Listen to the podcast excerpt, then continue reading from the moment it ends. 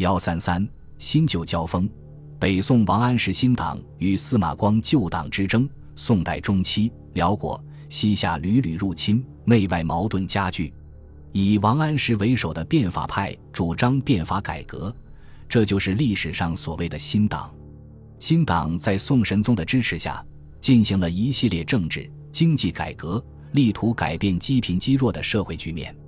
但王安石的变法遭到以司马光为代表的旧党的猛烈攻击，由此揭开了北宋新旧党争的序幕。反对变法的旧党以司马光为首，还有欧阳修、富弼等元老重臣，众人不断向皇帝上书攻击新政和王安石，这就严重打击了以王安石为首的新党的情绪。王安石一度称病在家，神宗温赐未免。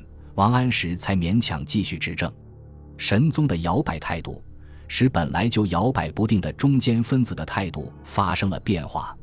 他们慑于元老重臣的威严，纷纷倒向旧党。旧党的气焰越涨越高。旧党领袖之一文彦博是三朝元老，他在同神宗的谈话中，直截了当地表达了自己敌视变法的态度，反对祖宗法制、农田水利法。面对旧党的猛烈抨击，新党决定加速改革的步伐，但是由于各方面的抵制，改革并不顺利。此时，外部的敌对力量也故意挑衅。面对内外夹击的不利形势，新党虽继续坚持变法，但改革也出现了停滞，并导致了内部的分裂。公元一一零七十四年，河北大旱灾，一些官员趁机进言。说旱灾是王安石变法造成的，要求神宗把王安石撤职。神宗只好妥协，让王安石暂时离开东京，到江宁府去休养。王安石离京后，变法由韩将吕惠卿等人负责。此时，变法派的中坚力量为了各自的利益走上了不同的道路。吕惠卿是个极有野心的人，他提拔亲族吕生卿、吕和卿等人，扶植自己的势力。打击变法派内部的其他成员，妄图取代王安石的地位，引起了朝中大臣的不满。吕惠卿不久即被旧党攻击去职，新党遭到重创，士气十分低落。宋神宗决定实行更为强硬的手段来推行新法，严惩反对变法的官员。宋哲宗即位后，实际权力落在宋神宗的母亲高氏手中。高氏本来就不满于新党变法。便立即停止了变法，新旧两党的党争局势发生了急速变化。旧党的核心人物司马光出任了宰相。司马光上任后，马上同文彦博、吕公主一起建立了旧党的统治体系。